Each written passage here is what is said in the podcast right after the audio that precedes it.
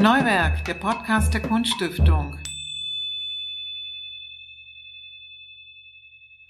Lieber Rudi, lieber Stefan, wir haben euch zusammengeholt, ähm, weil wir etwas ganz Besonderes planen. Das ist die Wiederentdeckung eines Meisters, der praktisch, man kann doch sagen, 70 Jahre so gut wie unentdeckt war. Es gab eine kleinere Ausstellung in den Jahren davor, also glaube ich auch schon inzwischen 30 Jahre ungefähr zurück, ganz kurz nach der Wende, aber er war eigentlich nicht mehr gesehen und so gut wie vergessen.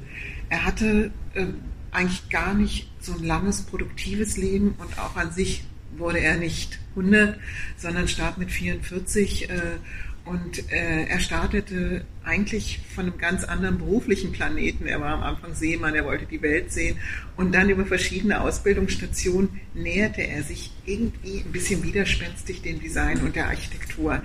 Das war ein besonderer Weg, wo besondere Menschen aufeinander getroffen sind. Er wollte nicht nur, sondern hatte eigentlich diesen Moment, wo alles glückte, als er am Bauhaus anfing. Und auf einmal war der Zeichenlehrer wie in Dresden nicht mehr ganz so doof, sondern er formte sich auch Diekmann ein bisschen an, wobei Diekmann schon das Können aus den Jahren davor hatte und äh, vielleicht hat er auch auf See ein bisschen was über Bretter und Bewegungen gelernt, was er später irgendwann nochmal genutzt hat. Ähm, für uns ist es ein Herzensprojekt. Das ist eigentlich eine ursprüngliche Idee von, von Ingolf. Äh, ähm, Herrn, der, äh, äh, der eigentlich der Wiederentdecker, für mich zumindest in diesem Kontext dieser riesigen Stiftung ist, wo tausende Nachlässe liegen. Und wir haben im, im Bauhausjubiläum uns überlegt, dass wir diese Bauhäusler der sogenannten zweiten Reihe, die aber nie eine zweite Reihe ist, sondern eigentlich eine ganz, die nullte Reihe, die wunderbarste, die erste, ähm, die haben wir wieder entdeckt. Und es ging los mit Margarete Friedländer, der wir ein Dinner gewidmet haben in Halle und äh, wo auf einmal rauskam, dass die Vase von Margarete Viertländer immer noch 25.000 Mal im Jahr verkauft wird. Und äh, wie, ist sie, wie ist sie rausgejagt worden? Wer hat sich noch für sie eingesetzt? Wie ist sie wieder zurückgeholt worden oder auch nicht? Und dann haben wir überlegt, wem widmen wir eigentlich das zweite Dinner? Mit wem machen wir weiter? Ist es der große Leine Feininger mit diesem Riesenerfolg? Wer war eigentlich an diesen ganzen schönen Formen ein bisschen schuld oder hat sie äh, weiterentwickelt oder war ganz am Anfang da? Und dann sagte Ingolf auf einmal, aber wir haben eigentlich alles. Wir müssen gar nicht uns das und da und da zusammensuchen. Hier liegt der Nachlass, den seine Frau hierher gegeben hat. Und dann haben wir uns an diesen Nachlass gemacht, der hier ziemlich tief auch schlief. Also klar, er war digitalisiert. Das ist eine, unglaubliche Geschichte, weil viele Nachlässe schlummern noch tiefer und haben dann uns die Sachen angeguckt. Dann haben wir dieses Dinner vorbereitet und auf einmal kamen alle und die Tonnet-Leute waren da und alle lagen auf einmal Diekmann zu Füßen. Und es gab also mehrere besondere Momente, über die wir auch gleich erzählen werden, dass wir eigentlich in diesen Gesprächen erfahren haben, dass sich die Bauhäusler am liebsten von Diekmann haben ausstatten lassen und äh, dass er eine unglaubliche Privatkundschaft hatte, wo auch ein bisschen gemütlicher wurde. Und äh, also es gab so viele Dinge, äh, wo sich immer mehr Fragen auftraten. Und deshalb ähm, ähm, wir zeigen äh, diesen Bauhäusler und meine erste Frage an euch, wie geht es euch äh, bei der Wiederentdeckung dieses Meisters? Möchtest du? Na, bitte. das Wiederentdeckung so des Meisters. Ja, also ich halte Diekmann äh, entgegen der scheinbaren Vergessenheit, der, der, der unterlegen ist, für einen der ganz wesentlichen Gestalter der klassischen Moderne auf dem Gebiet des Wohnens und des Möbels. Ähm, wenn ich das vielleicht sagen darf, woran ich es festmache, es ist die wunderbare soziale Determination, die er plötzlich in, in, in seiner Zeit in, in äh, Weimar im Hinblick auf das Wohnen, auf die Bedürfnisse des Wohnens entdeckt hat und in welcher Weise er dies als Gestalter gelöst hat. Also für mich ist Diekmann neben seinen wunderbaren anderen Sachen, auf die wir sicher noch zu sprechen kommen, aber für mich ist Diekmann in, in, in der Periode Weimar bedeutsam mit seinen Typmöbeln. Das, was uns heute selbstverständlich erscheint, dass wir an und aufbauen können, dass wir einen gewissen Spielraum in, in das Wohnen bringen. Das war damals nicht selbstverständlich, konnte nicht selbstverständlich sein, weil es gar nicht der sozialen Situation in, der Weimarer Republik entsprach. In Deutschland war auf der einen Seite Reichtum, auf der anderen Seite bitteres Elend. es entstanden diese kleinen räumlichen Siedlungsbauten. Wie wollte man die möblieren? Das, das normale Sortiment gab es nicht. Und da die, als Gestalter die Entscheidung zu treffen und sagen, für die mache ich das jetzt. Für die und, und, knüpfe auch meinetwegen an einer Erfahrung an, die schon Geschichte ist. Bruno Paul, die wachsende Wohnung. Das finde ich Gold. Das finde ich toll. Und dass er das mit Konsequenz zu Ende geführt hat und in seiner Zeit auch Anerkennung gefahren hat, erfahren hat. Der ist in den 20er, 30er Jahren in allen wesentlichen Ausstellungen in Deutschland, die sich mit dem Problem des Wohnens befassten, vertreten gewesen. Das darf man nicht verkennen. Also der war nicht un unbekannt. Er ist in unserer Zeit unbekannt geworden. In Gänsefüßchen.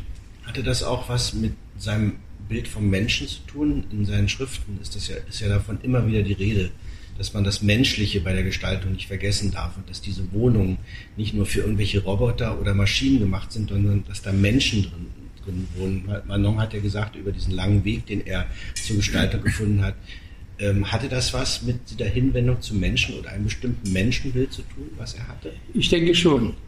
Unter anderen Umständen hätte er, glaube ich, solche Arbeiten mit diesem starken sozialen Akzent, die er eigentlich nicht, die, sagen wir, die nicht die Sehnsucht eines, eines Gestalters, der jetzt ein, ein, ein tolles Ding macht, ja, ein Unikat, das ist ja auch ein Moment von Selbstaufgabe. Nein, falsch. Aber von Verzicht auf, auf öffentliche Anerkennung, also Achtung meiner Ansicht nach vor den Menschen. Also ich denke schon, unter anderen Umständen kann man so von sich, er ist ja nicht gezwungen worden, das zu machen. Das waren ja seine Entscheidungen. Das schätze ich sehr hoch. Siehst du das auch so, ne? Also den Aspekt sehe ich auf jeden Fall so. Ich finde, ähm, also auf deine Frage hin, äh, wie das Entdecken war, für mich war es wirklich eine Entdeckungsreise, weil, ähm, weil natürlich die, ähm, also die, die, die Arbeiten nicht so präsent waren und das heißt, die sind auch in der, also nicht so geläufig gewesen und eigentlich diese, diese Idee mit diesem Interview hat natürlich dazu geführt, dass man, dass ich mich wirklich mit dem Thema wirklich detailliert auseinandergesetzt habe. Und das ist wirklich eine schöne Reise geworden. Das ist, und ich, ähm, am Ende hätte ich jetzt ihn, glaube ich, wirklich gerne selber mal getroffen, weil ähm, mhm. er scheint immer so ein bisschen so ein trauriger Kerl gewesen zu sein auf diesen Fotos, immer sehr ernst und, und irgendwie, er scheint sich in dieser Rolle ja nicht so wohl gefühlt zu haben, da fotografiert zu werden, jedenfalls kommt mir so rüber vor. Und das, ähm, und er ist ja, glaube ich, auch, also so schätze ich es jedenfalls, irgendwie ein viel mehr der Handwerker geblieben. Also der, der irgendwie diesen, das nicht so richtig eingesehen hat, warum, wenn ich etwas mit der Hand verarbeite, warum das unbedingt gerade sein muss. Wenn ich es doch mit der Hand biegen kann, kann ich es ja auch irgendwie schwingen und dann wesentlich mehr so anthropomorphe Elemente irgendwie reingebracht hat. Und ich finde, das macht ihn sehr sympathisch. Ja. Und ähm, weniger dogmatisch. Und ähm, ja auch wenn es eventuell zu Lasten seiner der, der, der, Zeichenhaftigkeit gegangen ist, das muss man halt dann. Darf ich da kurz einhaken? Äh, weil du sagst, diese Mischung aus Handwerk und Gestalter. Mhm. Bei Nickmann ist viel davon die Rede von Normen, von mhm. menschlichem Maß, ja, ja. Äh, von, von ästhetischer Geometrie und so weiter. Sehr äh, Gestaltung, wo man sagt, gibt es dafür eine Formel oder gibt es sozusagen mhm. eine, eine Gesetzmäßigkeit, dass man das so ableitet? Äh, wie würdest du das einschätzen? Wo, wo äh, verlässt er diesen Punkt des Handwerkers? Wo wird er zum Gestalter? Wo wird es interessant? Äh, also ich, dieser, mit dieser, mit dieser ästhetischen Ordnung. Ich bin ja gar kein Kunsthistoriker und mhm. Äh, äh, betrachte es wirklich sehr empirisch und ja. versuche mich sozusagen ähm, in diese Rolle zu versetzen, in eine in die Anfang der was ich, 20er Jahre oder die Zehnerjahre ähm, in eine Zeit, ähm, ähm, wie Rudi schon meinte, die, die äh, durchaus von äh, einer weit auseinanderklaffenden sozialen Schere irgendwie kennzeichnet war, wo, äh, wo aber vor allem industriell so viel passiert ist. Es war eine, sehr, eine Zeit des Umbruchs und die Industrie, die sozusagen auf dem Vormarsch, die Leute vom Land sind in die Städte gekommen, dadurch ist dann auch diese Wohnungsknappheit entstanden und äh, da war ja eine unglaubliche, glaube ich, Sinnkrise. Also was ist eigentlich, kann ich mir zumindest vorstellen, dass die Leute gefragt haben, was, was ist eigentlich mein, mein Sinn, was mache ich hier eigentlich und, äh, und ähm, ich kann mir auch vorstellen, dass, diese, dass die industrielle Fertigung nicht von jedem als ähm, also willkommen geheißen worden ist. Also das war sicherlich auch eine, eine Bedrohung, weil natürlich viele Dinge mit der Maschine plötzlich schneller gemacht worden sind und gemacht werden konnten. Und ähm, also mir kommt es auf jeden Fall so vor, als ob da jemand, also Erich Diekmann jetzt auf der Suche war nach einer neuen Form, einer neuen Sprache, wie man sozusagen einer, einer, einer, auch einer Logik, wie sozusagen diese neue Welt, die da entsteht, irgendwo in eine Art Nachvollziehbarkeit irgendwie gepackt werden kann. Und daher glaube ich, kommt dieses, ähm, äh, dieser Wunsch nach Erklärung. Wie ist ihm das gelungen? Ich glaube, es ist ein, also aus meiner Sicht ist es ein Struggle gewesen. Also ich glaube, es ist nie wirklich richtig aufgelöst worden, weil sich die Zeit dann zwischendurch schon wieder weiterentwickelt hat. Dann kamen die Nationalsozialisten, da hat er wahrscheinlich ganz andere Probleme gehabt. Aber ich glaube nicht, dass, es diese, dass diese Arbeit an einem, äh, an, einem, an einen Endpunkt gekommen ist, wo sich das mhm. plötzlich alles auflöst. Und das, äh, und das finde ich auch das Schöne, weil es irgendwie eher eine Auseinandersetzung ist. Und also man sieht ihm einfach so die, so ein bisschen die, die ja, man sieht ihm die Auseinandersetzung an. Und ich finde es wirklich schön, also wenn, wenn man sowas sieht. Also das ist eben was sehr Menschliches, dass es eben nicht immer so hinhaut. Und wenn man sich dann diese Breuer-Sachen anschaut und so, die, die so viel, also mal marketingtechnisch sind oftmals so viel perfekter irgendwie auch geeignet sind, ja, weil die sind zum Teil zeichenhafter, die sind einprägsamer, die sind die, die, die Jungs stehen irgendwie so mit ihren Zigarren irgendwie anders da. Ich das, äh, weiß es nicht. Das ist meine persönliche, mein sehr persönlicher Eindruck jetzt bei dieser Reise gewesen. Ich glaube, dass, äh, ja, ja, ich würde dir folgen. Für mich fängt diese, diese Entscheidung, die er getroffen hat für sich und für sein Tun als Gestalter, fängt bereits in Dessau an, äh, in, in, in, Verzeihung, in Weimar an. Es ist ja eine, er war ja bei Grobius. Die, äh, Marcel Breuer und, und äh, Diekmann waren unmittelbare Schüler zur gleichen Zeit von Gropius. In, der, in, dieser in, der Zeit. Äh, in der Holzwerkstatt gearbeitet, ne? In der Zeit. Ja, ja. Na, und man muss das, ja gut, aber nochmal zu diesen, für, er hätte ja zum Beispiel, anders, Gropius hat ja beiden, seinen beiden Schülern die Möglichkeit gegeben, sich zu zeigen im Haus am Horn. Das war doch schon eine, das war doch schon ein Bekenntnis von Gropius gegenüber seinen Schülern. Und Gropius war ja ein kluger Mensch, muss man nicht betonen. Der hat ja durchaus die Unterschiedlichkeit der Temperamente dieser beiden Leute gesehen. Es ist ja kein Zufall, dass er bei, bei, bei äh, Breuer mehr dieses Spielerische zugelassen hat und nicht zugelassen hat, gesehen hat und gefördert hat und dass er bei Diekmann gesehen hat, diese Strenge, die sind dem, dem Material der Konstruktion verhaftet, Gestaltungsstil. Mhm. Sonst hätte er es ja nicht zugelassen, dass zwei solche unterschiedlichen Temperamente im Haus am Horn ganz einem, unterschiedliche äh, Möbel äh, darstellen. Und ich glaube, an dieser Stelle äh, ist auch die Frage zu beantworten. Diekmann war, sag ich mal, seinem Wesen nach und auch seinem Wollen nach den sozialen Bedürfnissen, den menschlichen Bedürfnissen, sagen wir mal, näher als, als, äh, als ähm, Breuer. Aber, ähm, das ist ganz eindeutig. Mhm. Und von daher mhm. erkläre ich mir diese Entscheidung nicht mit nach Dessau zu gehen, mhm. sondern in Weimar zu bleiben und in der späteren Bauhochschule in der Werkstatt seinen Weg zu machen. Mhm. Dort fand er die Möglichkeit, alles, was er dachte, auch sehen zu lassen, zu machen. Und zwar nicht nur für sich. Das halte ich für wichtig. Mhm. Seine ganzen Arbeiten sind eigentlich für euch gedacht, dafür die Menschen gedacht, nicht für sich. Kein Gestalter äh, äh, äh, freut sich nicht, wenn ihm was Gutes gelungen ist, aber, aber äh, am meisten freut man sich doch, wenn das, was man macht, von vielen Menschen gebraucht wird. Hat das was damit zu tun, dass also diese, diese Rohrmöbel sind ja eigentlich hauptsächlich in Dessau entstanden? Ne? nee, die sind nicht in Dessau entstanden. Interessa nee, interessanterweise Nee, nee äh, äh, bei Breuer. Ja, ja. Ja, die sind deshalb schon. schon ne? ja. Die sind natürlich die, die man also quasi wahrscheinlich so allem voran mit den Breuers und mit den Mazdamus ja. in Verbindung bringen. Das ja, sind die Sachen, die ja erst schon in der zweiten Hälfte der 20er Jahre entstanden sind. Ne? Ja. Das ist ja auch, er hat sich ja mit diesen Stahlrohrmöbeln zum Beispiel, auch mit den Korbmöbeln, die dann mhm. später entstanden, die waren ja nicht so, da hat er sich erstmal eine ganze Zeit lang nicht damit befasst. Er hat mit Stahlrohr erst angefangen, in seiner Zeit an der Burg. Als er von äh, durch die Lebensumstände, die sich ergaben, äh, an die Burg gekommen ist und dort in der Werkstatt praktisch das, das, die, die, die Idee von Breuer, die der natürlich schon lange ausgespielt Ja, hat, genau. wieder aufgegriffen. Und jetzt Ich muss ich mal sagen, die Stahlrohrmöbel, die Dickmann gemacht hat, diese schönen Sessel, die wir möglicherweise hier irgendwo sehen oder irgendwann Mhm. kennen, die sind genauso schön, wenn nicht schöner als die, äh, als die Bräuerchen. Mhm. Diese wunderbaren großen Bewegungen, die er aus dem Material herausgeformt hat.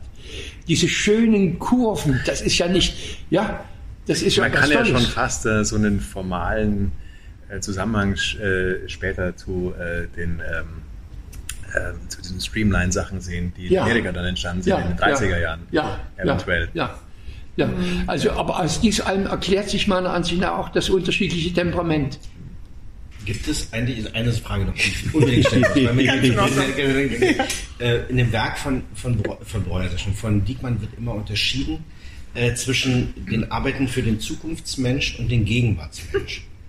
War sozusagen die, war er sozusagen, hatte er das utopische Potenzial für den Zukunftsmenschen genauso, war das genauso stark wie für den Gegenwartsmenschen, also für die Aufträge, die er sozusagen übernommen hat oder so. Oder, oder trennt, trennt man das ab? Also ist es, gibt es sozusagen zwei, zwei Linien in Diekmanns Werk? Hm, interessante Frage, habe ich Sie beantworten? Boah, Oder, oder arbeitet, oder anders, oder euch gefragt, arbeitet man als Gestalter von heute, für welchen Menschen arbeitet? Ist es der Zukunftsmensch, der das sozusagen, oder ist es der, der. aber da in der stecken ja eigentlich zwei Fragen drin. Natürlich. Weil die erste Frage ist schon mal, ob man überhaupt so einen ähm, dogmatischen Ansatz heute noch mal Ja. einnehmen würde. Da würde ich Ja. sagen, Achtung, Achtung. Ähm, ich glaube, das sollte man nicht tun. Also man sollte, es ist, also als Designer kennen wir unseren Kunden natürlich nicht und wir, deswegen es macht Sinn, sich jemand, eine Person vorzustellen. Und es ist, glaube ich, wichtig, dass man sich Leute vorstellt, die man gern mag. Und das ist, glaube ich, also in meinem Fall sind es einfach Freunde mit, oder, oder Leute, mit denen ich, also im unmittelbaren Umfeld. ja. Aber ähm, ich glaube, heute ist es so, dass man aufgrund von diesen ganz der Vielfältigkeit, die, die, die unser Leben sozusagen und auch diesem Relativismus, den wir auch gar nicht ausschließen können, weil die Wahrheit liegt halt nicht einfach nur äh, so einfach auf dem Tisch. Das liegt immer auch die Frage, aus welchem Blickwinkel man das sieht. Glaube ich, ist unsere Chance als Designer heute ähm, besteht nur darin, irgendwie Leute zu begeistern. Also sich jemanden vorzustellen, der von sich aus neugierig ist und da irgendwie was in dem Produkt einzubauen, was dieses Ding irgendwie Erfüllt. erfüllt. Und dann da kann man die Leute auf eine Reise nehmen und sagen, okay. Und dann kommt dann wieder aber auch diese Schlüssigkeit und diese Logik ins Spiel und die natürlich in einem Bauhaus irgendwie, finde ich, ganz stark nachvollziehbar irgendwie verhandelt worden ist. Also das ist so ein bisschen die, die, die, der, das Koordinatensystem, wie das bei mir vielleicht ein bisschen funktioniert. Das ist mir, diese Frage ist mir nur mal in der Literatur begegnet. Äh, die Frage, ob Dickmann äh, den Zukunftsmenschen im Blick hatte oder den Gegenwartsmenschen. Ich sehe Dickmanns Arbeit und Entscheidung für sich, was er tut und wie er gestaltet, auch in dem Spannungsverhältnis, das damals in Weimar durch das Bauhaus im Verhältnis von der werdenden Industrie und dem klassischen Handwerk, dieses Spannungsverhältnis, äh, das, das hat ihn ja natürlich auch bewegt. Ähm, Das, was er, wenn ich sagen würde, er ist ein Mann, der auch an Zukünftiges gedacht hat, würde ich sagen, zumindest ist, er keiner, der das nicht gedacht hat. Denn sonst hätte er sich der Industrie, dem industriellen Produkt, dem Entwurf, das einer seriellen Fertigung, eine serielle Fertigung ermöglicht, kann ja auch was anderes machen. Breuer, ne? das war nicht unbedingt alles Serie. Nee, nee, okay. Aber, aber Dickmann hat sofort in, diesem, in, diesen, in dieser Überwindung des alten Konfliktes noch in Weimar zwischen Handwerk, ja, Walter Gropius, wir sind alles zum Handwerk zurück. Das war ja ursprünglich mal anders gedacht. Das Naja. ist dann modifiziert worden, nicht? Aber dass er sich dafür entschieden hat, und das sieht man schon an seinen Arbeiten für das Haus am Horn, das ist seriell gedacht. Und insofern würde ich sagen, also ein Stück Zukunftsdenken war auch bei, bei Dickmann. Aber das ist ja eigentlich radikal zukunftsmäßig gedacht. Ja. Wenn du, wenn du, äh, also wenn sich die Leute damals gedacht haben, man kann die Industrie dazu nutzen, die Probleme sozusagen, die durch die industrielle Revolution passiert sind, auch wieder auszubügeln, Ja. das, das schwingt ja bis heute rein. Also wir, wir glauben ja immer noch, dass wir unsere Probleme, die wir verursachen, mit unseren eigenen Mitteln lösen können. ähm, aber trotzdem, damals ist es eine sehr neue Geschichte, weil also äh, die haben ja noch nicht so viel Erfahrung in der Richtung gemacht gehabt. Aber mhm. an sich, ähm, um, um, wenn man das ernst nimmt, dass man ähm, äh, für diese kleinen Wohnungen eben auch erschwingliche Möbel äh, bereitstellen ja, kann, dann, dann, war, dann macht es natürlich Sinn, die industriell herzustellen, weil ja. durch die Skalierungseffekte ähm, natürlich dann auch der Preis runtergegangen ist. Ja. Und man darf ja auch nicht sehen, übersehen, dass das in der Luft lag, sag ich mal, in ja. den 20er Jahren. Ja. Denk an Frankfurt, mhm. Mai. Denk an Stuttgart. Mhm. Zur gleichen Zeit, die sind ja nicht zusammengesessen, wie wir jetzt haben gesagt, was können wir denn mal machen? Wir machen Typenmöbel. Ist ja Quatsch. Ja. Das war ja eine, eine, eine eine soziale Verantwortung, die da empfunden wurde für ein gesellschaftliches Bedürfnis, das in zweier Hinsicht da war. Es entwickelte sich die Industrie und es entwickelte sich das Bedürfnis der Menschen zu wohnen. Und diese beiden Komponenten spielen doch sowohl bei Breuer als auch bei Dickmann in dem ganzen Schaffen eine Rolle. Wobei ich meine, dass Dickmann pragmatischer war in seinem Tun auch in seinen zwölf Jahren, dieser Mann hat ja in zwölf Jahren eigentlich seine Geschichte gemacht. Aber irgendwie auch konsequenter eventuell, ja. weil, weil ähm,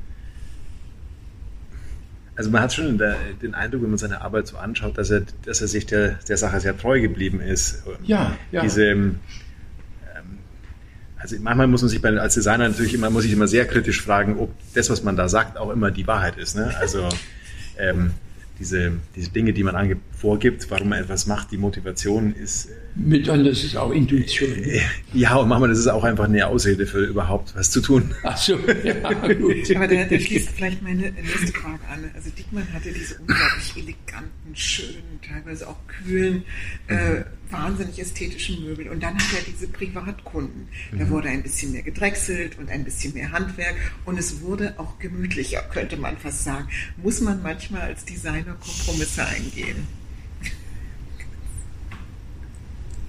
Also das ist eine Sache, die da, da, meandert er ja zwischen einem Handwerker und einem Industriedesigner hin und her. Das sind zwei völlig unterschiedliche Geschichten, weil in dem Augenblick, wenn du Privatkunden hast, kennst du den Kunden auch und musst dich mit diesem Kunden auseinandersetzen. Und wenn er sagt, es gefällt mir nicht, dann hast du im Grunde genommen schlechte Karten. Also entweder er engagiert dich aufgrund von deiner Könnerschaft und dann muss der Kunde quasi dann dem folgen oder wenn es dann die Reibung gibt, dann gibt es dann Kompromiss. Mhm. Und das Schöne ist, wenn man für die Industrie was macht, dann kann man sich den Kunden vorstellen. Und man kennt ihn eben nicht so genau und manchmal ist es gar nicht schlecht, dass man, nicht, dass man da nicht immer einen Widerspruch kriegt. Wie siehst du es? Ja, ja. Ich, ich finde es manchmal so, ist halt anonymer ne, als Industriedesigner, aber man kann sich die Sache, wenn man es gut erklären kann, ja. Lassen sich eigentlich. Also, verzeihung noch zu dieser Frage. Ja. Ähm, wir können ja nicht übersehen, bei allem Respekt vor den sozialen Leistungen von Dickmann. Das ist für mich, das ist für mich mhm. Dickmann Geschichte. Also Dickmann mhm. ist in, meiner, in meinem Geschichtsbild ein Mann, der diese Typen Entwicklung in einer Zeit gemacht hat, wo das noch gar nicht normal war, wo das eine wirkliche Innovation war, wo das ein Bekenntnis zum sozialen Bestand und zu, und zur seriellen, zu den seriellen Herausforderungen war. Das war's, ja. Mhm. Aber dieses, diese Möbel hatten, die, die Produktion dieser Möbel hatten an den Werkstätten des, des späteren, der späteren Bauhochschule einen Anteil von 18 Prozent. Mhm. Die meisten. Alles andere war individuell. Mhm. Aber für mich ist Stigmann der hat sehr schöne Wohnungen gemacht, die, die ich sehen konnte, die in, den, in, der Literatur vorhanden sind. Da kann ich keinen, kann ich keinen großen Unterschied sehen zwischen seinem, mhm. zwischen seinem einfachen Denken. Also das war schon, ja, es gibt möglicherweise auch andere. Aber wichtig ist mir Dickmann nicht wegen der 82 äh, Prozent, sondern wegen der 18. Mhm. Fühltest du dich eigentlich mit dem, was du selber gemacht hast, ihm verwandt? In diesen Dingen, also äh, in diese, also wie er, wie er diese Räume gestaltet, diese Kombinationsfähigkeit von Dingen und so weiter, die bei ihm eine große Rolle spielen. Wenn ich später sehe, Sie spielen jetzt auf meine spätere. Ja, ich, auf, ich, ich spiele jetzt auf deine, auf deine ja. eigene, auf deine ja. eigenen Entwürfe, auf deine ja, eigenen Sachen. Ja, das spiel, ist aber eine ganz andere Zeit gewesen. Also ja, natürlich. Abgesehen davon, dass wir, dass in Deutschland nach 1945, als überall Elend war, das Typenmöbel der 20er Jahre sowohl im Entwurf, bei Ehrlich, bei Semanagic, bei allen, die ich damals kannte, als meine Lehrer waren und auch bei uns selber, eine ganz, ganz bedeutende Rolle spielen. Warum? Es war doch wieder Wohnungsnot. Es war doch, Deutschland war doch eine, ein zerstörtes Land, zumindest das, was ich kenne. Leipzig war eine zerstörte Stadt. Die jungen Leute, die haben sich in den übrig gebliebenen äh, bürgerlichen Großwohnungen ein Zimmer ergattert. Und in den Zimmern mussten sie äh, mit, ihrem, mit ihrer jungen Frau und ihrem kleinen Kind leben können. Was kann man da machen als Gestalter? Die sind gekommen und sagen, Mensch, mach doch mal was für uns. Wir haben bloß eine Bude, die ist so und so lang. Und da müssen wir aber alles dies machen. Und da war der Gedanke der Disponibilität, die mit dem Anbaumöbel, also mit diesem Typenmöbel, eine Rolle, der kam natürlich wieder auf, abgesehen davon, dass diese Typen eben auch geeignet waren, seriell hergestellt zu werden. Das war ja auch wichtig. Und in dieser Zeit habe ich erlebt, dass ich eigentlich ein Diener bin, sein muss. Ich glaube, das geht ja auch so. Ähm, als, ich für die, als die deutschen Werkstätten kamen und sagten, mach doch mal was für uns.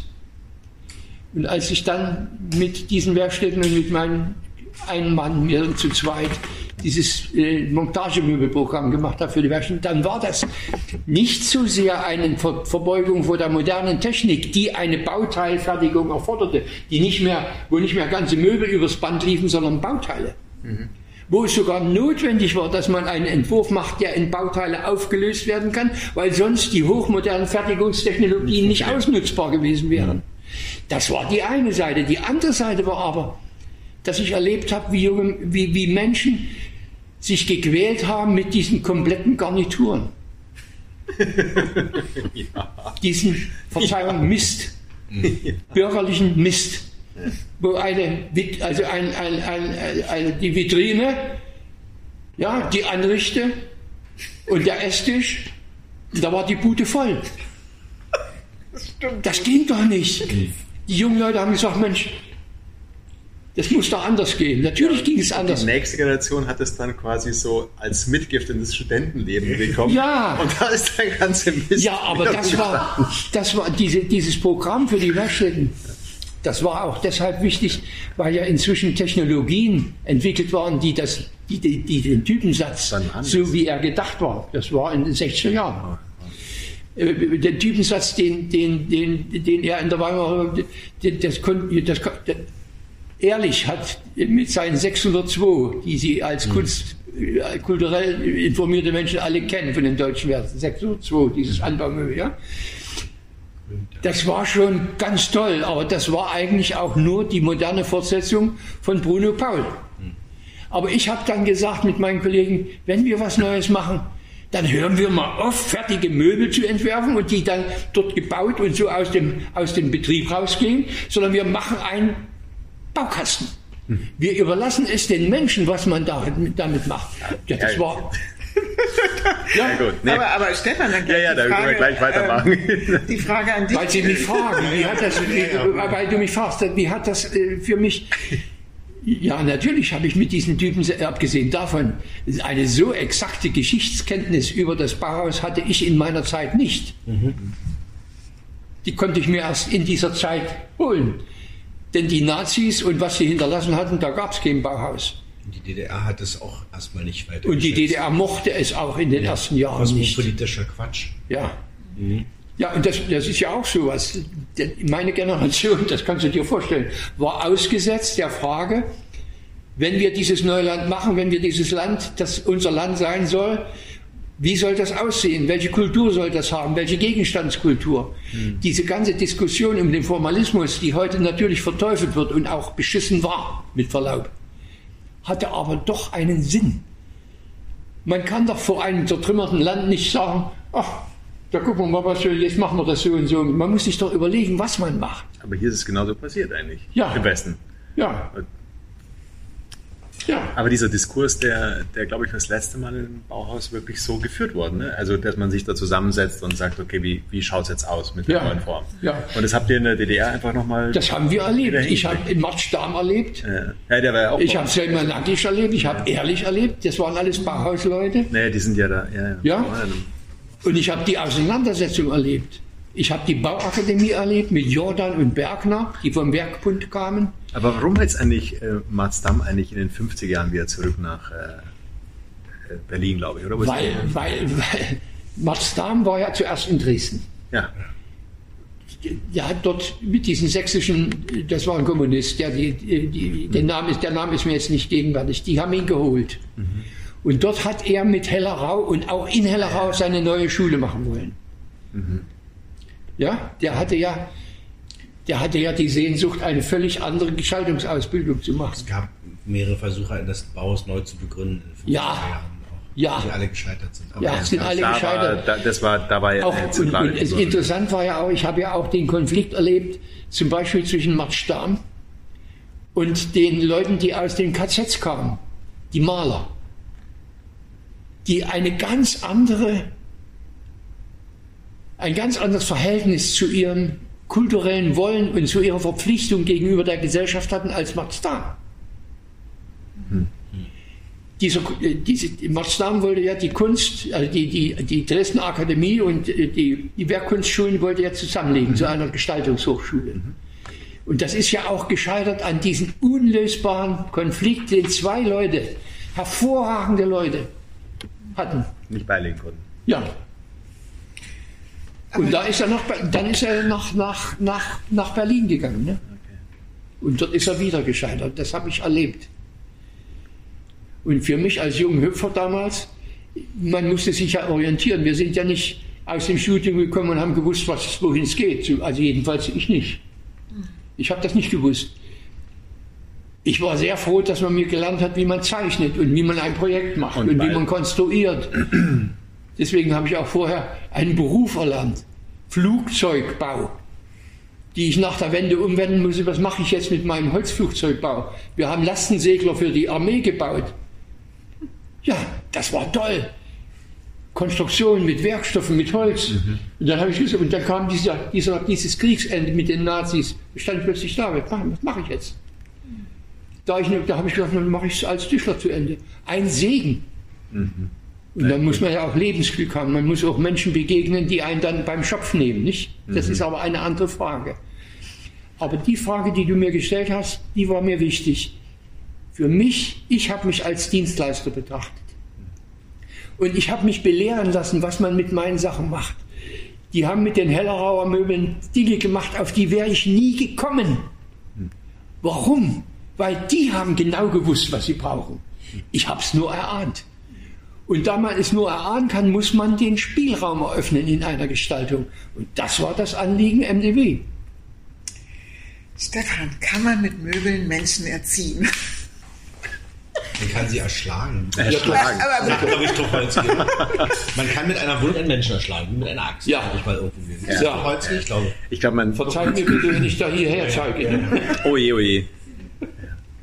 Ich glaube, man kann, ähm, das kann man vielleicht machen, aber ich glaube, man, man kann äh, Menschen begeistern mit, mit, äh, mit einer guten Arbeit und mit ich meine, ähm, da muss man dir nur zuhören, da ist es, ähm, da sprudelt es richtig raus. Das ist echt eine Freude, das alles zu hören. Also die Leidenschaft, glaube ich, ist der Schlüssel für sowas. Ja. Und ähm, ich stimme dem Rudi auch da wirklich total ähm, überein, ähm, was er erzählt hat über diese, über dieses, über diese Idee sozusagen dieser, dieser Ausstattung.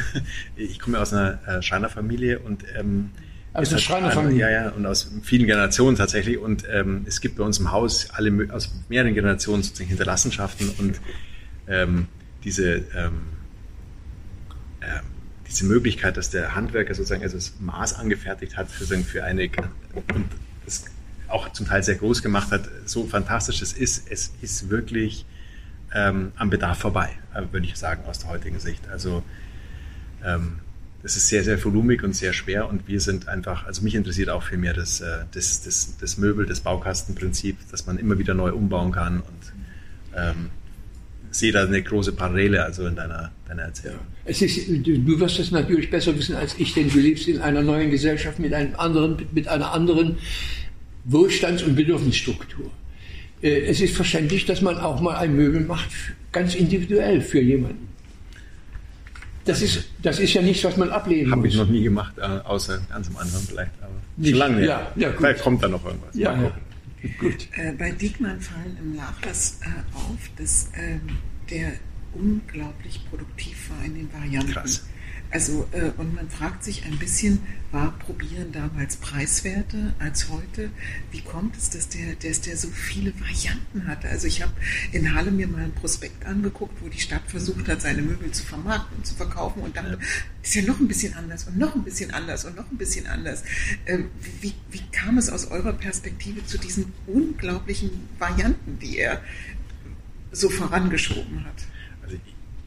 Ich würde mal sagen, dass damals die serielle Herstellung noch keine serielle Herstellung war in unserem Sinne. Mhm. Also es gab ja ähm, am Anfang dieser ähm, industriellen Herstellung hat die, hat die Maschine einen Teil der Arbeit gemacht, einen Teil der ja. Menschen gemacht. Mhm. Und dann gab es eine Zeit, ähm, die bis in die 90er Jahre ging, würde ich sagen, Ende der 90er, wo die Maschinen so perfekt waren, dass sie immer wieder genau das Gleiche gemacht haben und dann sind wirklich lauter praktisch identische Teile rausgekommen. Vorher waren das eher Phänotypen. Da, sind, da war es kein Problem, ähm, obwohl es industriell hergestellt war, war im Grunde noch die Möglichkeit, sozusagen das Handwerkliche einfließen zu lassen. Und heute sind wir in so einer Generation seit ungefähr äh, Mitte der 90er Jahre, wo die, wo computergesteuerte Maschinen sehr viel stärker in der Industrie auch benutzt werden, wo wieder das, die Losgröße 1 im industriellen Kontext machbar wird. Und jetzt merkt man ja wieder, wenn man sich unser, unsere ähm, Warenwirklichkeit anschaut, dass die Menge an produzierten Stückzahlen pro Entwurf eigentlich nach unten geht, mhm. aber die Menge der Entwürfe nach mhm. explodiert. Mhm. Also da, da das, ich finde finde solche Sachen immer wahnsinnig spannend und ich ja. glaube bei, bei, bei Diekmann, und deswegen habe ich vorher gesagt, was mich an dem so interessiert, äh, dass er offensichtlich auf einer Suche war, weil sonst würde man das ja nicht tun diese ewigen Veränderungen. Und ich finde, an solchen Sachen sieht man einfach so eine Hungrigkeit nach, wie so ein, naja, man schleicht nochmal außen rum und man schaut sich es nochmal an. Und man mhm. muss sich ja auch vorstellen, ähm, und das ist aber wirklich auch sehr persönlich äh, ähm, ich kann mir vorstellen, dass jemand äh, so ein Möbel baut und sich das dann das erste Mal, wenn es dann wirklich vom Handwerker gebaut ist, wirklich anschaut.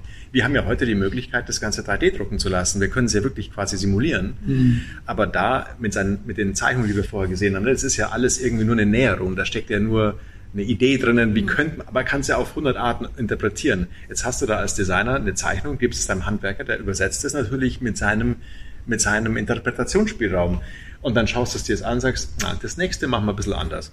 Und so kann ich mir vorstellen, dass ja. diese, und das, ähm, also wenn es so war, was durchaus sein kann, dann hat es, dann kann man daran sehen, dass der nicht zufrieden war. Und das finde ich cool. Also das finde ich schön, dass da, dass da, der spürt's.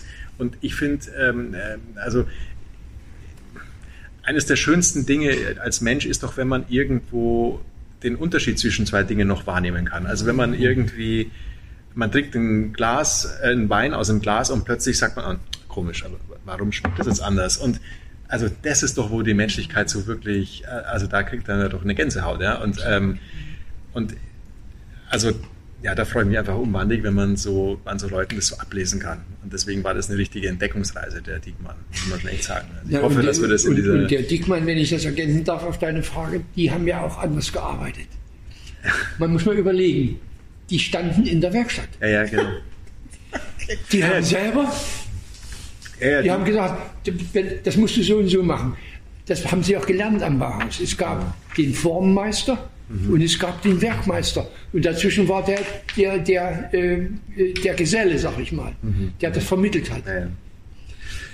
Und der Dickmann hat ja nicht umsonst sich die Burg zum Beispiel in seiner Lebens, zweiten Lebensphase ausgesucht, hat er schon vorher mal versucht, aber das ist, also, also spielt jetzt keine Rolle. Aber ist auch deshalb an die Burg gegangen, weil die Burg eine Werkstatt hatte. Und ich habe das Glück gehabt, mit einem seiner Schüler äh, noch sprechen zu können, als ich jung an die Burg kam. Und der hat mir erzählt, wie die bei Dickmann gearbeitet haben, in der Werkstatt. Der hat in der Werkstatt mitgearbeitet. Und heute ist es die größte. Nicht bloß auf dem Papier die größte Herausforderung für die Designer äh, oder für meine Studentinnen, äh, die in die Werkstatt zu kriegen. Ja. Naja, der, das ist eben so ein, auch ein Zeichen an unserer Zeit. Wir haben ja, wir haben es ja geschafft, praktisch alle unsere Werkzeuge in diese Computer reinzubringen. Ja, ja. Und ähm, dann hat man natürlich, man nimmt so eine sehr bequeme Position ein, äh, auf dem Stuhl sitzend, äh, die Hände. ähm, da muss man ja jedes Mal einen Schweinehund überwinden, sozusagen den. Das ist sehr schön, dass du das sagst. Ja, das und äh, da, das ist so, ähm, das ist so ein bisschen. Ähm, ja. Ich habe eine, eine, eine Frage, die uns beiden vielleicht ein bisschen ja. näher ist als vielleicht euch, die ihr solide ausgebildet seid. Ihr wisst ja vielleicht, dass Diekmanns Berufung an der, an der Burg lange sich verzögert hat ja. und fast gescheitert weil er kein Meister hatte, ne? weil er kein Meisterabschluss war. Und ich wollte euch fragen, wie seht ihr das bei Berufsabschlüssen bei Kreativen? Da hatten wir uns gerade vorher drüber unterhalten, weil ähm, äh, da sind wir jetzt auch wieder total äh, einig gewesen, dass ähm, wir haben ja, als wir studiert haben, war das eigentlich obligatorisch, eine solide Ausbildung gemacht zu haben. Also wir mussten mindestens so eine Art Werkspraktikum haben, haben aber eigentlich haben die meisten eine, Beruf. einen Beruf gehabt. Also wir beide sind Schreiner vom Beruf und ähm, also ich kenne viele, die auch ähm, äh, das vorher gelernt haben. Heute ist es eher unüblich. Mhm.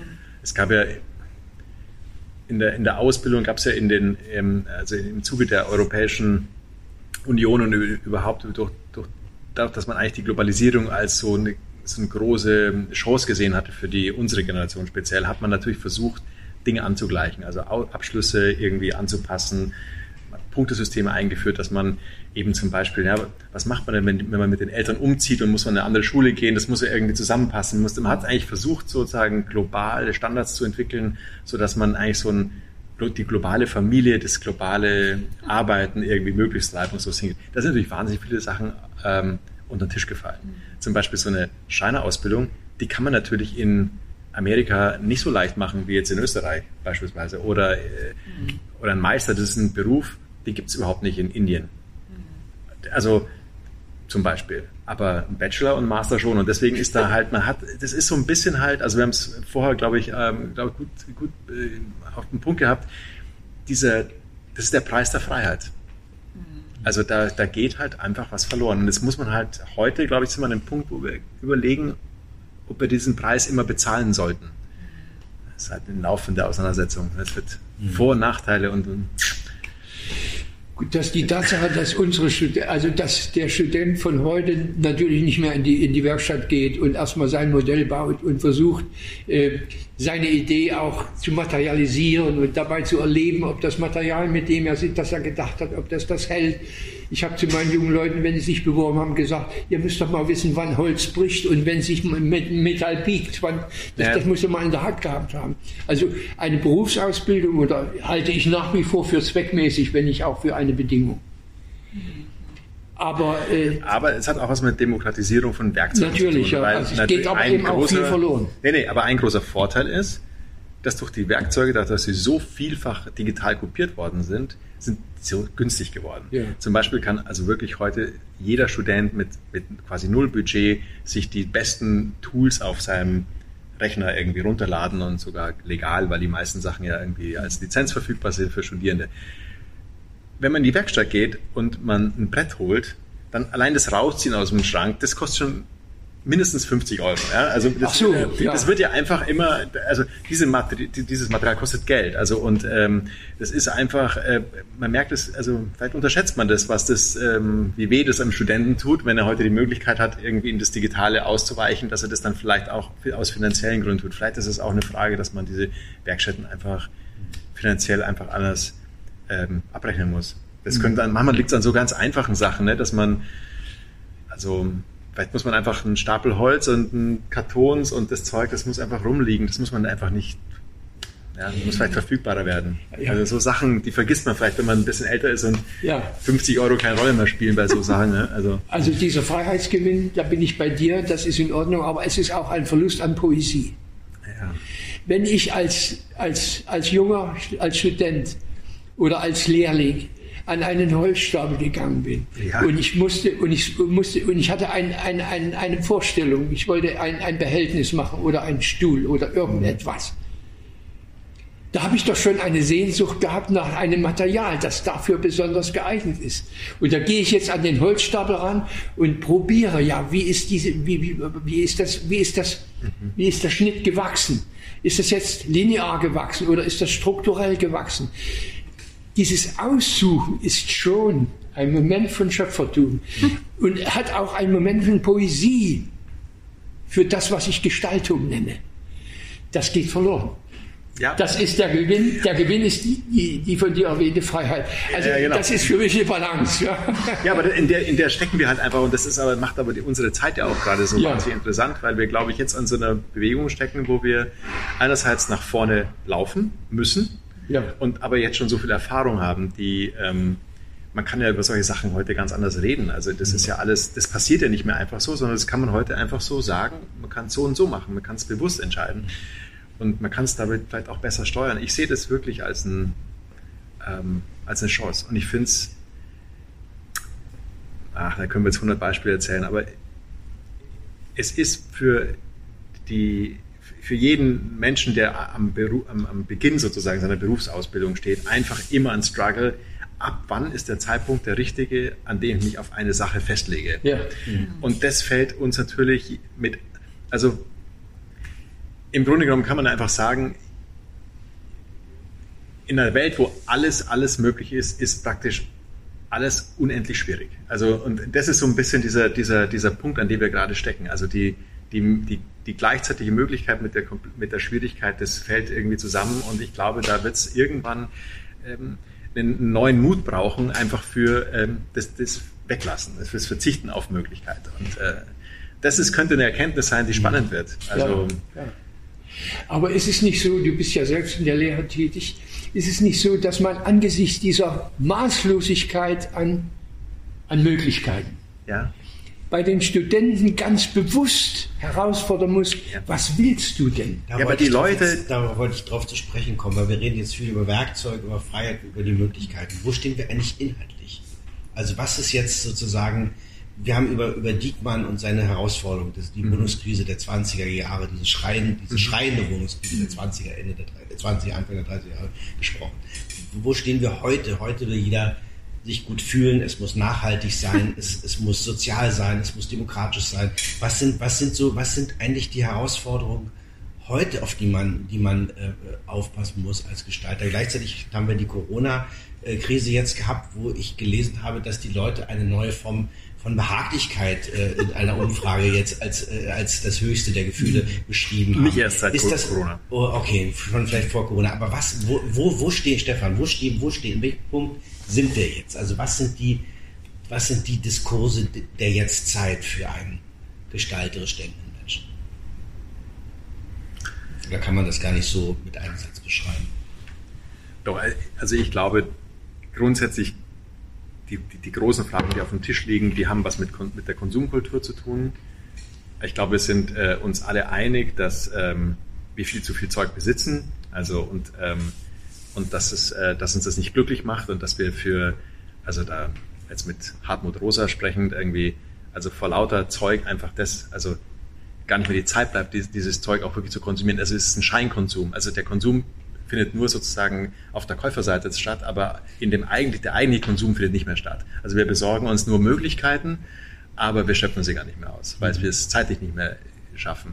Und ich glaube, das ist so eine Erkenntnis und die Erkenntnis, dass eben ein Stück Freiheit sozusagen, also diese Freiheit, alles tun zu können, eigentlich auf Lasten von, also das, das hat auch einen Preis. Und den, und ich glaube, da wird gerade neu verhandelt und, und ich meine, das ähm, hast du vorher selbst angesprochen, das Thema ähm, ähm, äh, Sustainability, also Nachhaltigkeit oder äh, wie gehen wir mit den Rohstoffen um? Ich glaube, das ja, sind die großen, großen Themen. Also ähm, das ist für meine Begriffe die Riesenchance für die neue Generation, die Regeln jetzt so umzuschreiben, dass sie sich eine Welt erdenken, die mit der, so wie wir es jetzt kennen, fast nichts mehr zu tun hat. Also die, ähm, es ist, das ist, könnte echt eine Revolution werden, die die, ähm, die Produkte hervorbringt, die einfach mit so mit, mit unserem sozusagen System eigentlich ähm, äh, bricht. Mhm.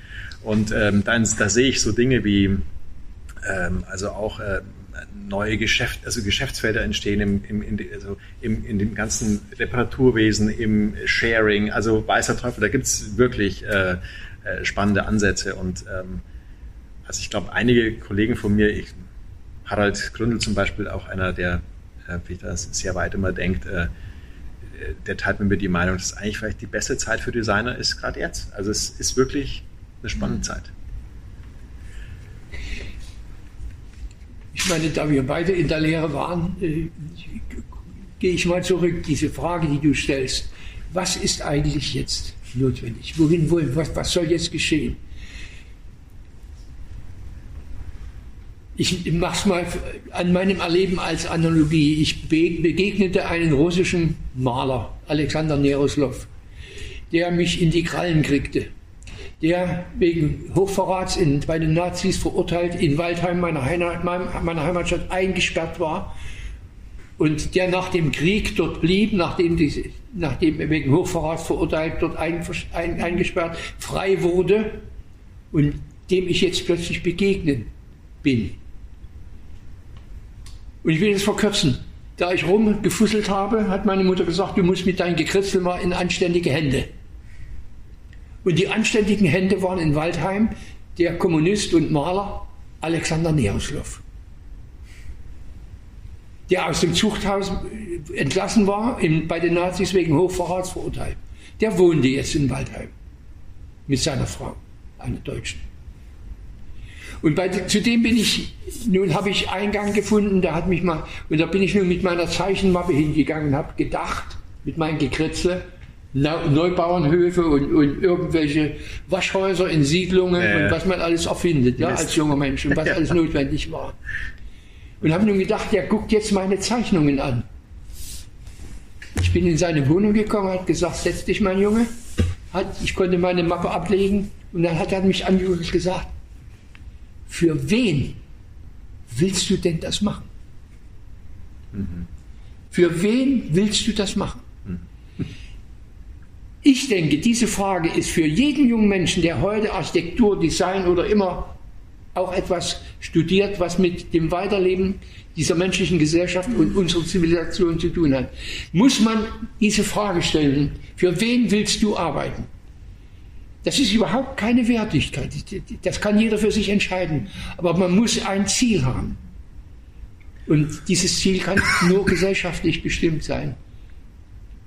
Also ich bin jedenfalls der Meinung, so wie die deutsche und die, die, die, die kapitalistische Wirtschaft in Europa Konsumgüter produziert, so wird es Gott sei Dank unsere junge Generation nicht mehr nachmachen. Das muss liquidiert werden. Was heute modern ist, ist morgen Mülleimer der Geschichte. Das geht doch nicht. Das geht doch angesichts der stofflichen Substanz, die wir in der Welt verbrauchen der, das, also ich bin kein Grüner, aber ich achte die grünen Überlegungen. Das geht doch nicht. So kann man doch heute überhaupt nicht mehr. Es ist also eine, und darüber sind wir uns ja einig, es ist eine Frage auch der Ausbildung. Diese Freiheit, von der du sprichst, mhm. hat natürlich auch einen, einen Verlust an Ethik. Ja klar, es ist halt äh und diese Ethik brauchen wir aber, um deine Frage zu beantworten. Ja, Ethik oder Moral kann man ja, sagen. Egal. Das ist ja dann irgendwie ja. das, ja. Aber es ist sehr schwierig, in einem globalen Kontext von der Moral zu sprechen. Die ja. kommt unter Beschuss. Das wird ja, immer ja, kleiner natürlich, dieser gemeinsame Nenner, der ist dann irgendwann, naja. Kann mir das vorstellen.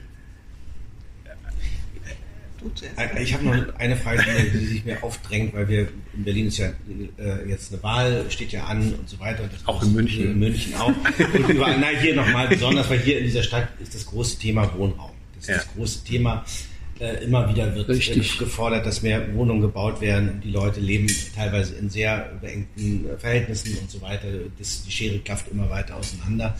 Und da kam mir natürlich vor, als ich mich vorbereitet habe, ich so gedacht, ist das eigentlich auch eine gestalterische, ist von einem gestalterischen Interesse? Also wenn jetzt gebaut wird, äh, kommen wir dann wieder zu einem äh, neuen Typenmöbelprogramm la Diekmann, dass man äh, sowas äh, demokratisiert und auflegt und macht, ist das vollkommen, äh, mir kam äh, vor einer Zeit wieder ins Gedächtnis, dass Brad Pitt nach diesem Wirbelsturm Katrina, glaube ich, mhm. war das, diese Initiative ja. gegründet hat mit diesen, mit diesen Häusern, die da gebaut wurden für diese ganzen mittellosen Leute und die so, da haben ja mehrere Architekten mitgemacht. Es gab auch sozusagen Inneneinrichtungen und so weiter. Ist das, wäre das ein Weg, äh, für die Gestaltung da mitzudenken und zu sagen, also wir überlassen das jetzt nicht nur den, den Bauunternehmen und den Baukonzernen und so, sondern wir, wir prägen vielleicht ein Ideal einer Sozialwohnung des 21. Jahrhunderts. Ja, da geht man zu Ikea und kauft sich einen Tisch ja. für 12 Euro, ist doch ganz ja. einfach. Ja. Reicht das? Reicht Ikea? Nein, natürlich nicht. Ja. Nein, weil, also ich habe einen großen Respekt vor Ikea. Die sind wirklich krass, was die können. Mhm. Aber die, Kon Konnten. Oder, oder Ja, die sind immer noch sehr gut. Ja. Also ähm, die sind schon ver verrückt gut, ehrlich gesagt, in der einen Sache, nämlich irgendwie eine Sache unglaublich günstig herzustellen äh, und diese Skalierungseffekte wirklich so auszunutzen. Also ich war da mal in Fabriken, das ist wirklich ähm, Hut ab. Also effizient, effizienter geht's praktisch nicht mehr. Wenn die Spanplatten auseinanderschneiden, dann kleben sie wieder zusammen, um nochmal was draus zu machen. Äh, Da wird nichts weggeschmissen. Es gibt wirklich keinen Abfall. Ja. Ähm, die Frage ist halt nur, der Preis dieser Effizienz ist auf der einen der, der schafft mir zwar ein sehr günstiges Möbel, aber er bringt auch wenig Leute in Arbeit. Also das ist halt einfach die Kehrseite. Die Arbeit an sich hat ja nicht nur, ist ja, ist ja schon lange nicht mehr nur eine Last, die man unbedingt loswerden will, sondern die ist ja identitätsstiftend. Also das, was unsere Rolle in der Gesellschaft ist, hat auch was mit unserer Arbeit zu tun. Und äh, deswegen glaube ich nicht, dass der Weg über die Effizienzschiene äh, unbedingt zum Ziel führt, sondern ich glaube, dass wir uns da eben über äh, neue Formen der Gerechtigkeit aus, ähm, äh, unterhalten müssen. Und ich glaube, das ist ein Thema, was die junge Generation sehr stark interessiert. Ähm, weil wir nicht, bei weitem nicht alle mit den gleichen Voraussetzungen starten und das sieht man heute sehr viel stärker, wie, un- wie groß die Unterschiede sind. Und Aber das, wie kommt der aufgeklärte Student, der um die Produktionsbedingungen von IKEA weiß, doch zu seinem Bild? Doch zu Also seinem Bild, Zu seinem Bett. zu seinem Bett. Also wenn ich, wenn, wenn er sagt, ja, also ich möchte nicht, nicht so ein Bett, was so auf solche Weise hergestellt wird und das und, und, und so weiter. Und das, das will ich nicht, sondern ich will, Indem ich will ich- ein, ein nachhaltiges, fair produziertes Bett, wo die Leute die richtigen Löhne wird- bekommen ja. und so weiter. Er wird ja, das kann er machen, er wird sich das ja auch kaufen können, er wird bloß nicht gleichzeitig das Bett und den Mallorca oder Griechenland Okay. Urlaub machen können. Und das ist halt einfach, da sind wir wieder bei dem Preis der Freiheit. Ähm, ich, es, das Verzichten ist einfach, das darf man nicht einfach nur als, als äh, ein, ein, ein negatives Ding darstellen, sondern es muss einfach genau umbewertet werden. Ja. Ich glaube, das Verzichten muss zu etwas Positivem werden, nämlich zu einer mutigen Entscheidung, sich auf eine Sache zu committen. Und das ist ja auch, äh, darf ich das noch ganz kurz sagen? Ich meine, wir, wir, wir, fahren ja um die halbe Welt, um dann die Leute zu besuchen, ähm, die nichts anderes machen, als sein ganzes Leben lang an einer Messerklinge zu schneiden, äh, schleifen und dann, was ich von auch den nur fünf im Jahr zu machen in Japan oder in, äh, gehen in den Schwarzwald und schauen da dem Bäcker zu, der das beste Brot backt, aber er macht nur das eine Brot und auch das das ganze Jahr über und der braucht doch keinen Urlaub gehen. Also das ist ja verrückt, da gibt es ja diese einen Leute, die halt die ganze Zeit versuchen, diese Sachen zu entdecken, aber das, was sie eigentlich entdecken wollen, spielt auf einem ganz anderen Planeten eigentlich. Äh, äh, Und da, da, ja, ich glaube, es braucht einfach Mut einfach für den Verzicht, einfach die Dinge nicht zu tun. Und dann kann man sich doch einfach wunderbar äh, ähm, Ja, Verzicht ist das eine, Stefan. Aber ich würde gerne deinen Gedanken mit dem Bett nochmal aufnehmen. Ich mache mich gern an solchen Einzeldingen fest, Mhm. weil das, äh, die großen Philosophen Aber haben es- Verzicht nicht jetzt auch, Verzicht auf Möglichkeiten, so war das gemeint. Nicht Ja. Verzicht jetzt materiell, Ja, ja. dass du das nicht, du sollst Ja. das nicht kaufen Ja. oder so. Ja, ich nur- wollte nur sagen, wieso muss ja denn ein, deine Frage, wieso muss ich ein, also du denkst in den jungen Menschen, wieso muss ich ein Bett nehmen, was schon fertig ist? Ja, wenn ich jetzt sage, als Gestalter habe ich die Möglichkeit zu sagen, das musst du nicht. Ich schaffe dir ein, ein, ein, ein, ein System, ein Projekt, ein, ein Prinzip, mit dem du selber äh, bestimmen kannst, wie dein Bett aussieht. Sehr breit oder sehr hoch oder sehr niedrig. Wieso muss ich ihn zwingen, ein vorgedachtes Bett zu kaufen? Ist das nicht auch eine Zukunftslösung, indem ich das Moment von Freiheit auf das Subjekt projektiere und sage, das ist meine Zielfunktion, für dich arbeite ich. Wenn du mir sagst, das, deswegen fand ich dein Beispiel mit diesem Bett so wunderbar, das kann man an allen Ja, anderen Dingen das festmachen. ist, das ist tatsächlich ein gutes Beispiel, aber das ist auch wieder eins, wo man sich, glaube ich, einen halben Tag drüber unterhalten Ja. kann, weil äh, was du ansprichst, tatsächlich auch eine Sache, die passiert, parametrisches Design. Du mach, kannst jetzt alles irgendwie mit deinem iPhone ausmessen zu Hause, dann kriegst du es mit irgendwie Augmented Reality reinprojiziert in dein Bild und dann sagst du jetzt, so will ich's, schiebst noch die Fachböden hin und her und dann passt. Und geht gehst du damit wohin?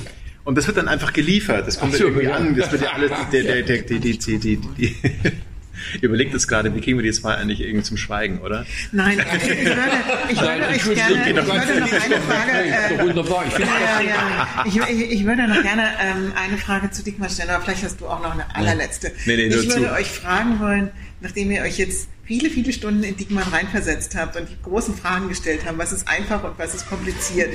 Welches von all den über 100 Möbelstücken von Diekmann würdet ihr euch kaufen und in eure Wohnung stellen? Willst du antworten? Eher, also ich, ich würde, ähm, ich weiß nicht, wie es heißt. Ich, ähm, wir haben vorher die Zeitung gesehen aus diesem, äh, dieses, äh, dieses Rattanmöbel. Das äh, finde ich, äh, diese Liege finde ich sehr mhm. schön. Aber eigentlich das schönste Möbel finde ich, dass er für diese kleine Manufaktur da gemacht hat in Thüringen mit diesem geschwungenen den Sessel. Den es ja auch in 100 Varianten gibt, aber das ist eigentlich mein Lieblingsteil vom Ding. Das ist der Holzsessel. Ja, genau. Ja, und ich, wenn ich sagen darf, also ich schwanke, äh, ja gut, aber ich sage, ich würde mir, wenn ich es könnte, würde ich mir den Stahlrohrsessel kaufen, den schönsten, den ich je gesehen habe, der viel schöner ist als der mit diesen Riesenreifen. Diesen, mit diesem riesengroßen, schönen Schwung, Und der wo, dieses Material, wo man auch das Gefühl hat, das will dieses Material auch. Da zwinge ich das Material nicht in irgendeine, sondern das will dieses Material. Das finde ich genial. Das würde ich mir gern kaufen, wenn es es gäbe. Wunderbar. Vielen Dank. Hast du noch eine Frage? Nein, das heißt, es ist ein schöner Schlusspunkt. Ganz toll. Ihr wart ganz toll, ihr Lieben. Es ist ja auch ein schönes Thema, Stefan. Ja. Wir, sind, wir haben doch das Glück, einen Beruf zu haben, wo uns nicht so, einer, so schnell einer reinreden kann. ja, wir können es aber öfter mal verlieren, irgendwie Gedanken, und dann aber, ah, ah, ah, aber, Stefan, also du weißt ja, Rudi hat die Millionenauflagen geschafft. Hast du auch ein, ein, schon ein Klassiker im Repertoire mit richtig hohen Auflagen? Wollte ich dich ähm, die ganze Zeit fragen. Mhm. Ja, wir sind eigentlich äh, mit ein paar Sachen ganz gut äh, dabei. Also wir haben, ähm, es gab mal, also das, das Möbel, was wir, ähm, also wir haben aber für, für Hay vor äh, zehn Jahren mhm. habe ich angefangen, an einem Systemmöbel zu arbeiten und das hat Hay dann vor, vor vier Jahren auf den Markt gebracht. Oh. Also richtig auf den Markt gebracht wird. Also das ist 2014 vor, groß vorgestellt worden und hat 2018 rum ist das erste Mal so richtig dann äh, angefasst, dann also ist dann also wirklich verfügbar gewesen. Das war eine mhm. mordsschwierige Geburt.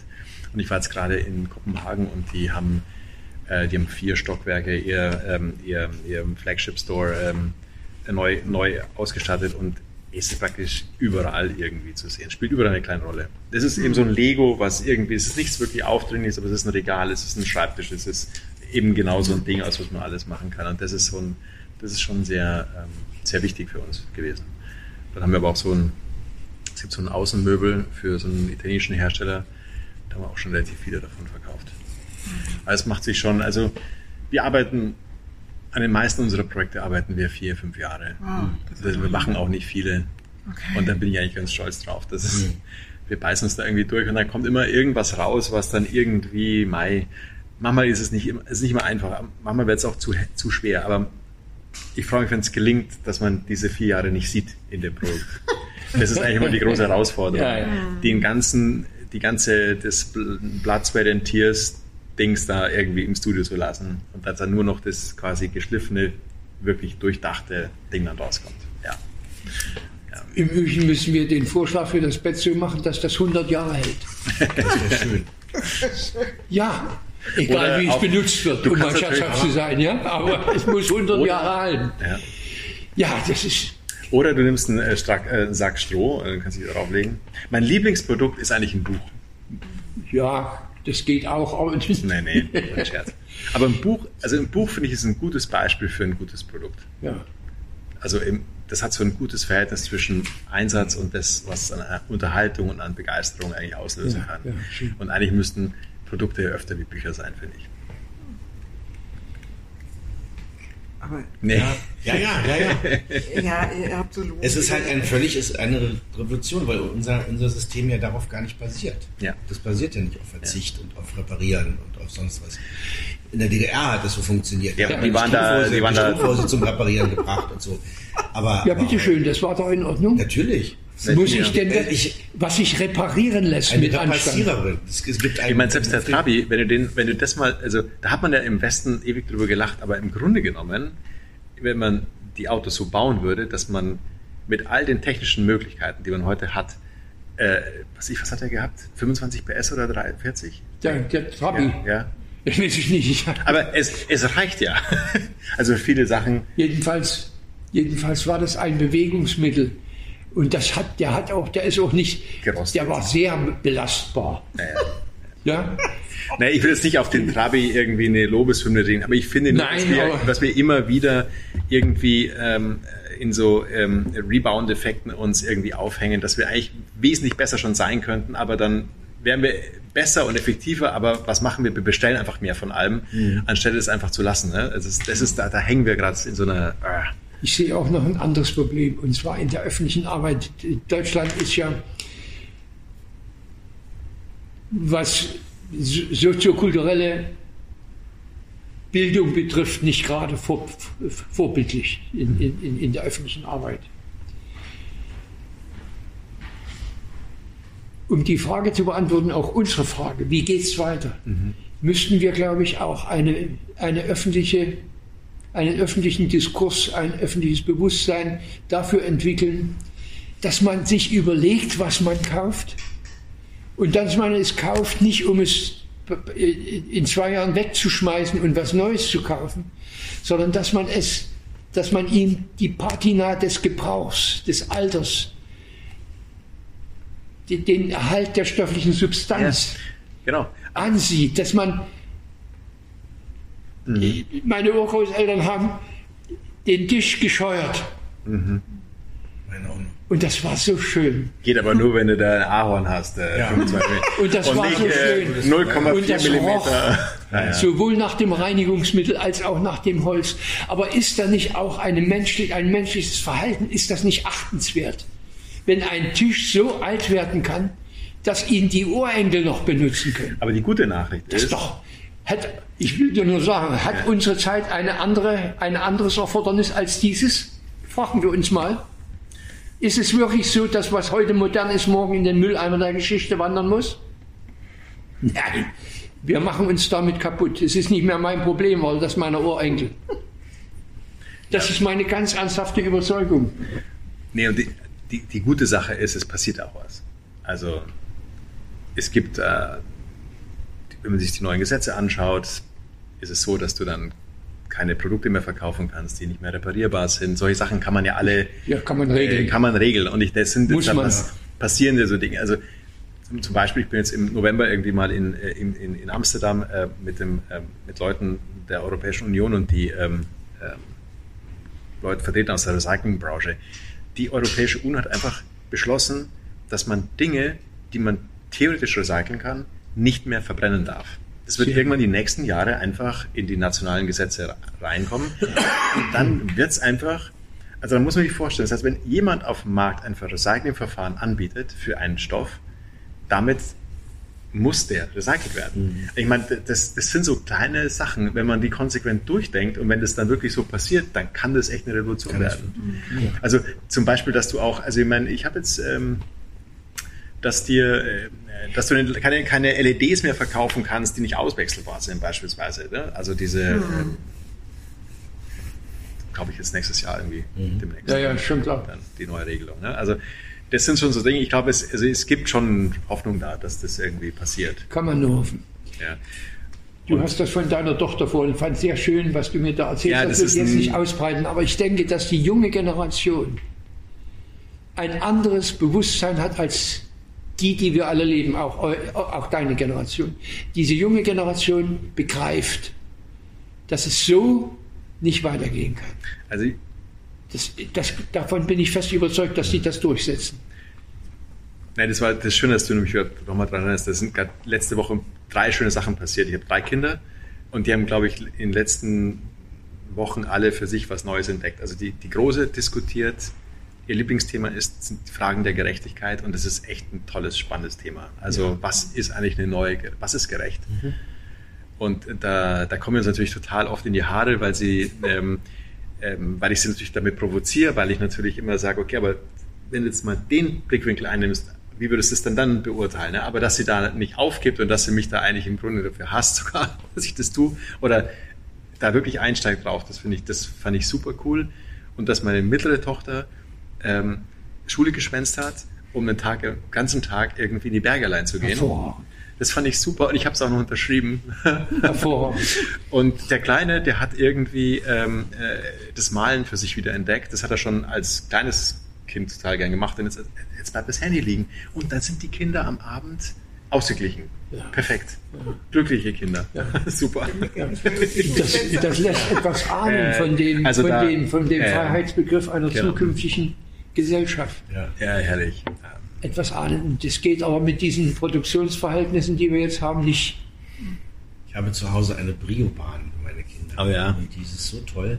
Und ich habe äh, Sachen geerbt aus den 70er Jahren. Und die immer passen, noch, immer, passen noch. immer noch zusammen und mhm. sie sind wunderschön und das wird jetzt sozusagen wieder abgehoben und so weiter und wird jetzt weitergegeben. Ich finde das toll. Ja. Also das ist, ein, das, das ist so ein Prinzip, dass es so hält und dass das so, was Gültiges Diese Kapplersteine oder so, das ja, kannst du ja, auch hundertmal. Ähm, ja.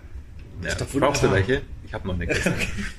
Ingwer für zwei viereinhalbjährige Buben. Ja. Nein, aber wir machen jetzt zum Beispiel meinen Studentinnen in Wien, die machen jetzt gerade ein neues Projekt, das fängt jetzt im Oktober an. Da geht es darum, war Corona-Krise.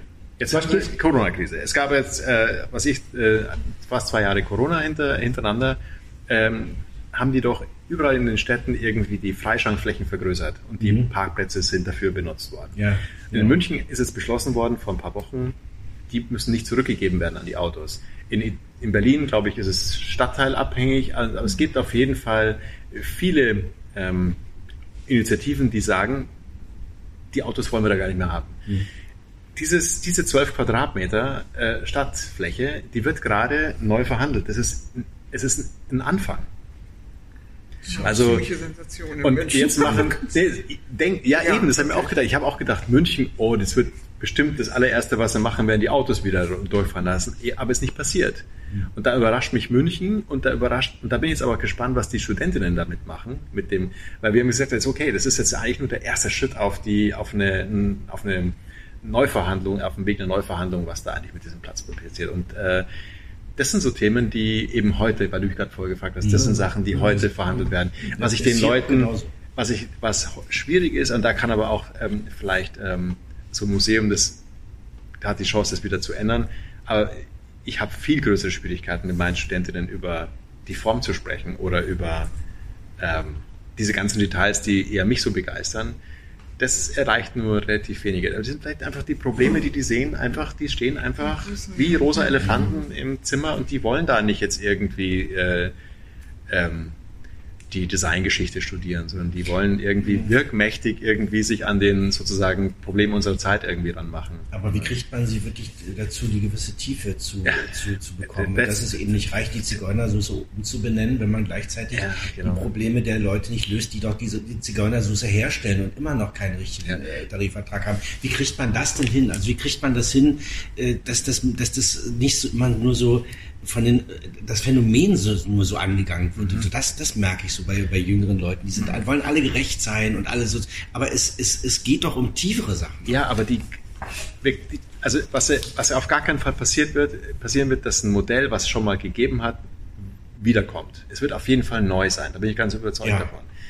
Und wenn man, man muss ja nur mal gucken, was ist denn eigentlich das, was ist die Chance für die neue Generation? Wo werden sie denn viel besser sein als wir? Und die werden sich einfach viel besser vernetzen. Hm. Und ich, ich glaube, also wenn, wenn es einerseits, wenn man es einerseits schafft, sozusagen aus dieser, aus dieser ähm, Ego-Perspektive sozusagen mal, wenn man da ein bisschen, also wenn man sich da etwas mehr zurücknimmt, wenn man es schafft, sozusagen ein, ein Modell zu etablieren, wie viele Leute im Netzwerk an einer großen Idee arbeiten können und aber selbst noch in Erscheinung treten und nicht hinter einer Überperson sozusagen zurücktreten. Also wenn das gelingt, dass man sozusagen da irgendwie partizipiert und die auch und dafür auch irgendwie die Credits bekommt, dann glaube ich, können da extrem tolle Sachen passieren. Ja, Weil die Leute, die Schnittstellen sind heute viel besser definiert. Also ich kann noch heute, ne, wir haben jetzt gerade eine Zusammenarbeit gestartet zwischen Wien und München mit der Hochschule München und Leuten aus, aus meinem Kurs.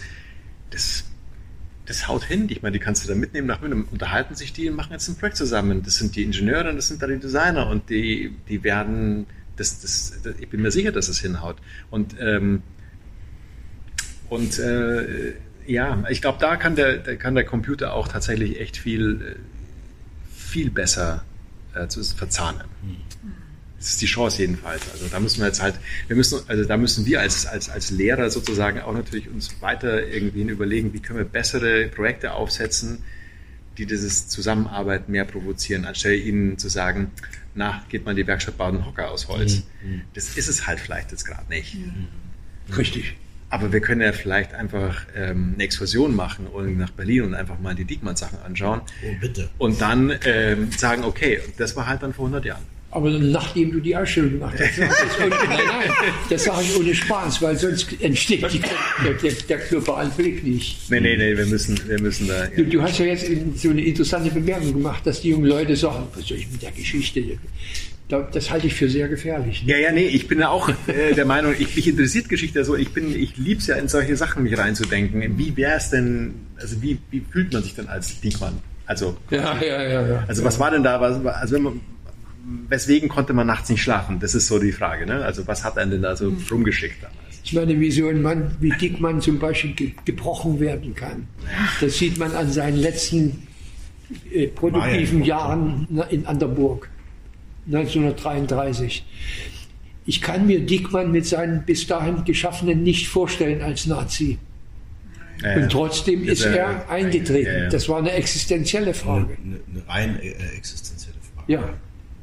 Also wir haben, wir haben in, in Halle seine Personalakte uns angeguckt und wie er bespitzelt wird und wie seine Frau Adolf Hitler geschrieben hat.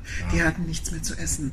Und man, man glaubt ja auch fast, dass Dickmann verhungert ist. Also entkräftet gestorben letztendlich. Ja. Also der hatte, der was war ganz bitter. Also der, da hat Frau Blauer, fand ich auch vorher nicht recht gehabt, als sie sagte, der hatte dann noch großartige Er hatte keine, nichts mehr. Also er hatte wirklich, hat er nur noch Einzelsachen gemacht. Ja. Und, und war dann ja im Amt.